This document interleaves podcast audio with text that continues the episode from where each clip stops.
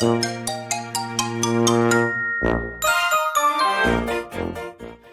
はようございます。たかしです。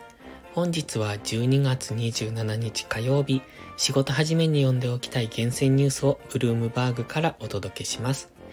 一つ目のニュースです。入国時隔離を撤廃へ。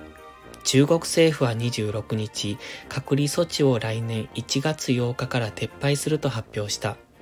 国家衛生委員会の声明によると、隔離は不要となるが、出発前48時間以内の新型コロナ検査での陰性証明は必要になる。現在は8日間の隔離が義務付けられている。新型コロナの管理をめぐる分類については、最上位のカテゴリー A からカテゴリー B に引き下げられる。次のニュースです。職場復帰推進。中国で新型コロナ感染が急拡大する中、一部の金融機関は従業員のオフィス復帰を急いでいる。この一週間でトレーダーなど主要な人員の欠勤が相次ぎ、業務に支障が出始めているためだ。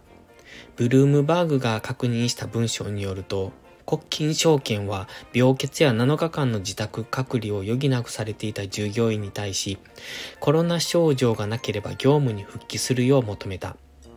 家族は感染したものの、自身が陽性でない場合もオフィス勤務を促している。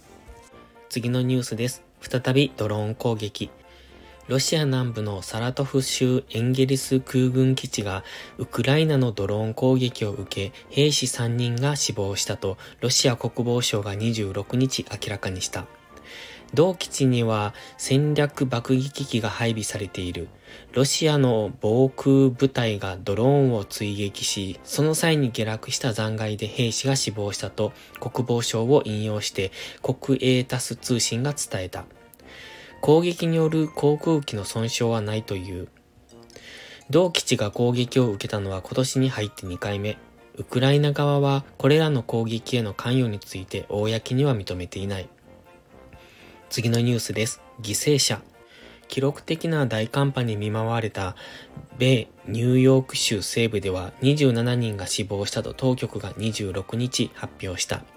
AP 通信が伝えた。犠牲者は自動車や雪だまりの中で発見されたという。全米で死者数は少なくとも48人になっており、捜索や復旧作業が続いている。国立気象局は25日、米東部の大部分を覆っている北極からの寒気はゆっくりと離れるとの見通しを示した。最後のニュースです。前半安、後半高。2023年の日本株についてモルガン・スタンレーやゴールドマン・サックス、みずほ証券など内外の主要ストラテジストらの見方はトピックスで年間10%台の上昇予測が優勢だ。もっとも年前半には下値を試す場面があり、後半から次第に持ち直す前半安後半高となる見込みだ。今朝のニュース5本は以上です。今日も元気よくいってらっしゃい。